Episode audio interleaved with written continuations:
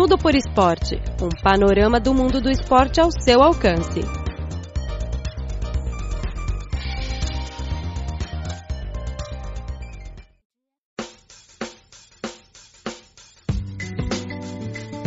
Olá, amigos do futebol. Estamos falando diretamente dos nossos estúdios em Beijing. Eu, Rafael Fontana, acompanhado dos comentaristas Luiz Li e Luiz Zhao. E já que a gente está na China, vamos falar aí dos jogadores brasileiros que brilharam nessa Copa do Mundo. O Renato Augusto marcou um gol, o único gol do Brasil contra a Bélgica. Eu queria que vocês falassem sobre Uhum. esse grande jogador do Beijing Guan. Hum. O que você tem a dizer, Luiz, sobre a participação dele? Foi rápida, mas ele deixou a marca dele na Copa. Eu acho que naquela situação, quando no segundo tempo, quando o Tite colocou Douglas Costa no lugar de Villa, deveria ao mesmo tempo colocar o Renato Augusto para substituir Paulinho. Paulinho naquele jogo não foi, eh, ouvi dizer que ele foi machucado, né?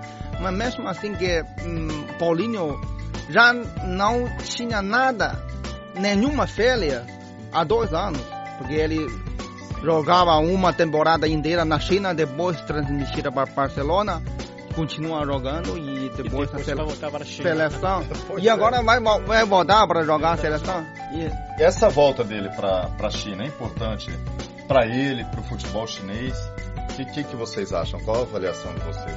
Eu acho que na segunda temporada, quando ele jogava na, na liga na liga espanhola, né?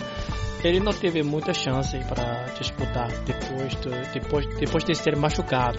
Mas eu acho que para manter a, performance, eu acho que para voltar à China é, é uma boa escolha para ele, porque aqui ele ele conquistou muitas coisas e ele é bem reconhecido e Ele é um ídolo, né? isso, e no time, no time de quando é grande, ele é o pilar. Concordo, Luiz. hum, mas eu acho que hum, desta vez ele talvez não vai ser, ser tão brilhante como antes, porque ele está muito cansado, muito cansado. Mas e se ele tiver uma boa recuperação, um treinamento antes de, de entrar, capaz que ele se Mas ele não vai, não tem, não terá tempo para se recuperar. Depois da Copa, a Liga Chinesa continua e ele vai ser titular de jogar. Não tem como que Guangzhou tá, sei lá, 50 milhões de euros para que ele tenha uma férias aqui para recuperar. Não, é não É, não, possível. não, não umas férias, mas um, digo, um treinamento um pouco mais cauteloso, né? Para que ele não, não seja ah, exposto a, a lesões, porque é pior você pegar o jogador, paga 50 milhões de euros, coloca ele para jogar, ele tem uma lesão e não joga. Mas na minha opinião, o que Paulinho precisa é um mês ou dois meses de férias, porque o cara, o cara é ser humano, ele não é máquina, né? nem diabo, cara. O, o, o mais cansado não é fisicamente, psicologicamente também é muito cansado. Tá muito Isso, né? É, tem, deveria ter uma férias, É, sair com família, assim, passar um mês, sei lá, num, num lugar bonito, assim. Acho mais importante. E nesta Copa eu acho que é, o fato comprovou, a nossa opinião nos programas anteriores, a Liga Chinesa, a Superliga Chinesa não afeta a performance dos jogadores estrangeiros, tais como brasileiros, né? Não, nenhuma. É, Renato Augusto marcou um gol e no time bel belga ainda tem dois. Isso, é verdade. Exato, vamos continuar falando então sobre a Copa do Mundo.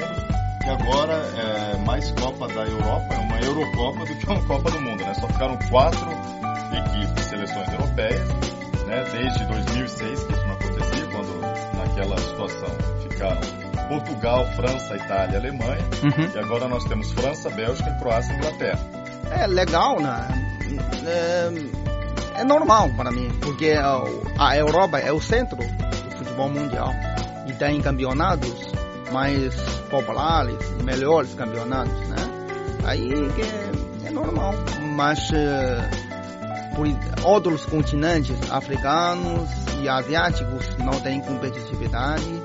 Eh, na América do Sul só tem Argentina e, e Brasil que tem O Uruguai teve uma boa chance, né? isso. Nós vamos falar logo a seguir, mas primeiro vamos falar do, do jogo do Brasil e da Bélgica, porque a Bélgica tem sido uma das grandes sensações dessa Copa. Hum. Ela era tida como uma favorita, né? mas Hum. não entre as principais favoritas.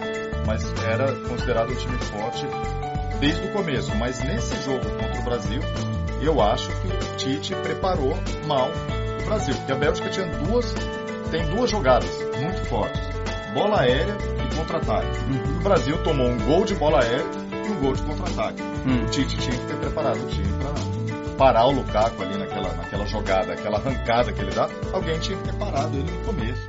Esperar ele chegar até o, o- o campo de ataque com a bola dominada em velocidade daquela forma. Sim. Que antes de des- antes desse jogo eu achava que se o Brasil perder na semifinal a França é, para mim é aceitável mas perder a essa seleção bélgica que tomou dois gols do Japão e ficou num clube praticamente muito fracos, adversários fra- fracos, né, como Panama e Marrocos, A Bélgica não mostrou nenhum futebol bom, não mostrou que não se mostrou ele é um favorito ao ao, ao, ao, ao título nos primeiros quatro jogos. Não mostra nada, mas exatamente esse jogo contra o Brasil que demonstrou se parece agora mais forte e o time tem mais confiança. Exato, e o Brasil. Para mim é inaceitável perder a Bélgica. Eu concordo, porque o Brasil, desde o Tri de 70, só tirando as Copas que o Brasil ganhou, ele só foi eliminado ou perdeu na final aquela vez para a França por times grandes, por, por times de tradição. É a primeira vez nos últimos 45 anos que o Brasil perde de um time de segundo escalão do futebol numa E- Copa do Mundo. Isso. Não, não- é inaceitável. Uma Inaceitável.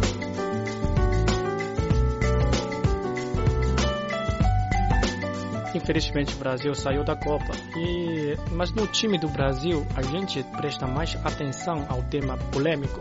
Ah. É, é Neymar, né? Sim. Ali tem uma, tem uma foto que mostrou que o Neymar deitou no campo por qua- 14 minutos nos primeiros quatro jogos, né? Isso. E qual, o que acham vocês? Eu acho que o Neymar ele correu um risco muito grande adotando esse tipo de comportamento, que ele acabou virando um meme, né, uma piada internacional, Uhum. e isso marca a carreira do jogador. E agora os juízes vão ficar sempre atentos, seja jogando em clube ou na seleção, no comportamento dele. Cada vez que ele se jogar pro chão, É. vão achar que ele está encenando. Eu E- acho muito ruim a Muito- carreira do Neymar. Exatamente o, o Brasil foi prejudicado por, por esta coisa no jogo contra a Bélgica. Eu acho que, ponto de vista mais Objetivo. objetiva ou justo, assim, o Brasil deveria ganhar pelo menos um pênalti. Mas o, o, árbitro não, de, não deu nenhum por causa que. O juiz achava que Neymar tá, Isso. é, tá- é, é como um ator, né? Ele está encenando. Então, Então, os juízes já entram preparados para olhar com mais atenção a Isso. do Neymar. Isso. Isso prejudica a equipe. isso, isso. Agora, França e Bélgica. França passou pelo Uruguai, Uhum. né? O- teve a sorte, a França, de não pegar o Cavani jogando pelo Uruguai, que estava contundido, Uhum. É um jogador que faz a diferença. Mas mesmo com o Cavani, eu acho que a França vai ganhar. Porque a França foi muito superior. Isso. Eu concordo com o Luiz. O Luiz já falou no- nos programas anteriores. França é mais madura, né? O time é mais maduro nesta edição. França domina, dominou os jogos anteriores, mas e é neste neste jogo contra a Bélgica, acho que a França tem mais vantagem. Você também, Luiz. Eu, a minha- na minha opinião, a França é mais tímida do que a Bélgica. É, claro, claro. Na minha opinião também, a França vai, vai ter uma. Eu acho que tem, tem chance ma- ma- maior para ganhar essa competição.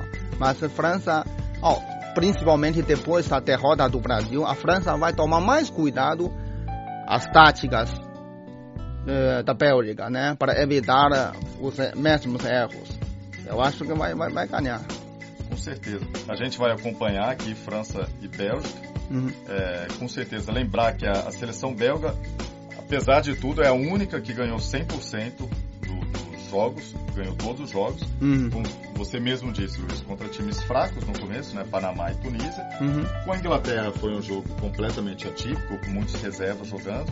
Uhum. É, ganhou do Japão, tomou dois gols do, do Japão e depois virou. Uhum. E ganhou do Brasil com, com certa tranquilidade. Não, com muita sorte.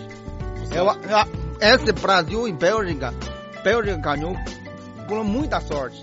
aos oito minutos, Thiago Silva acertou a trave. On-. Isso, 11 minutos, Isso é Paulinho, sorte, né? Paulinho na pequena área, sem marcação e chute, não, não acertou a bola. E aos 13 minutos já aconteceu o gol contra, né? E outro fator que fa- falamos é do Neymar, né? O juiz não deu nenhum pênalti. Ah, no segundo tempo, depois que Renato Augusto marcou o gol, ele próprio ainda tem uma segunda chance para empatar Isso o jogo. mesmo. E Felipe Coutinho, Felipe Coutinho tive uma chance que, na área que chute de uma maneira inacreditável para fora do gol. O Brasil tem mais chance no segundo tempo para empatar ou até virar o jogo. Mas é porque era um país que estava atrás, ele tinha que correr atrás desse resultado. Mas o que eu quero dizer é que a Bélgica, em nenhum momento, ela se desesperou também. Mostrou um time assim que passou uma segurança de que não estava se sentindo ameaçada a ponto de, de se desesperar. Mas o Brasil teve mais volume de jogo no segundo tempo, principalmente, porque precisava buscar a vitória. Hum. E a Bélgica precisava administrar né, o placar. Então acho que sim, lógico, o Brasil é uma grande seleção, mas a Bélgica foi competente. Não dá para dizer que, Competente, competente. que, que a Bélgica ganhou só por sorte. Eu, eu acho, como brasileiro, analisando o jogo, querendo que o Brasil tivesse ganho, mas a Bélgica teve, teve competência também Sim, sim, nessa vitória. sim. Mas a, a França passou por equipes mais fortes, né? Austrália, Peru, Argentina e Uruguai, Uhum. né? São É. times Especialmente a Argentina e o Uruguai. Né? Exato. Agora, a Inglaterra, que é uma grande surpresa, né? Que é uma surpresa boa aí. Não, como ex-campeão, né? Ele não, não deveria surpresa, mas É uma surpresa pelo que ela apresenta na- nas últimas Copas, né? isso. Mas, ah, na minha avaliação, eu acho que a Inglaterra consegue passar da Croácia nessa semifinal. Luiz Lee, o que, que você acha? Acho que é pouco difícil. Croácia. É, a Croácia é muito forte, né? É. A Croácia tem um meio campo muito forte. Muito forte. É, eu acho que o time da Croácia não pode ser ignorado nes- nesta edição. É.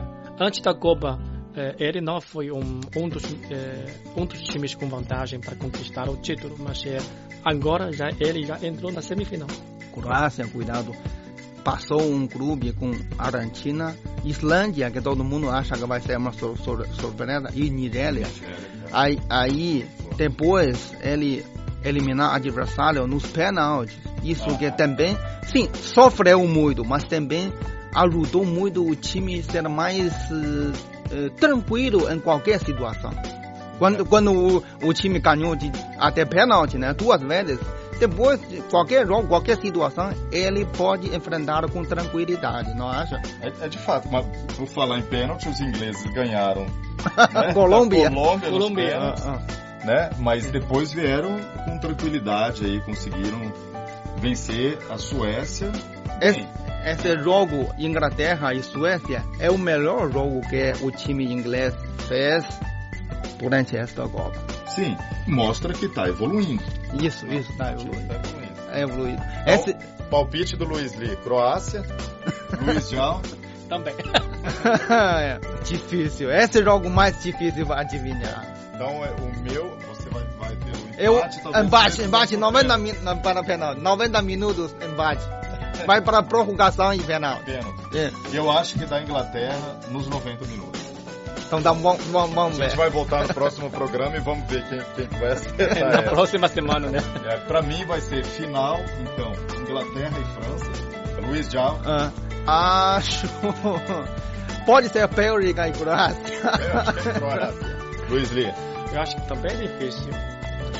França e Croácia, por exemplo. França e Inglaterra pode ser, mas Hum. mesmo eu, eu acho que a Croácia seja mais forte, mas eu acho que a Inglaterra tem sorte para entrar na final. Hum. É difícil, é muito difícil, porque esta Copa, para nós, para os torcedores, é um pouco estranho. Mu- muitos eh, favoritos foram eliminados nas fases bem cedo, né? é muito imprevisível. Uhum. Muito imprevisível mesmo. Mas aí, daqui, então, na quinta-feira, a gente volta e a gente já vai saber quem que vai disputar. Finalista. tá? E a gente vai conversar então sobre esses jogos da semifinal e sobre a grande final que vai acontecer no domingo. Tá certo então? Certo. Só obrigado Luiz Lee, obrigado Luiz Jal, até lá.